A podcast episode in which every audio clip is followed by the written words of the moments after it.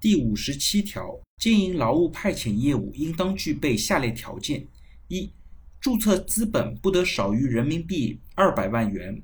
二、有与开展业务相适应的固定经营场所和设施；三、有符合法律、行政法规规定的劳务派遣管理制度；四、法律、行政法规规定的其他条件。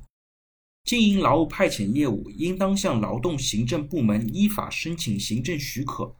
经许可的，依法办理相应的公司登记；未经许可，任何单位和个人不得经营劳务派遣业务。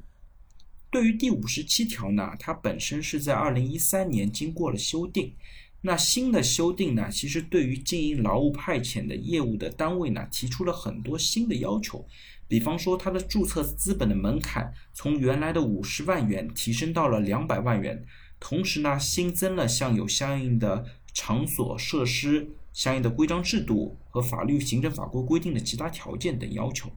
同时呢，国家对于经营劳务派遣业务又强制性的规定了，需要向劳动行政部门依法申请行政许可，通过行政许可的方式来规制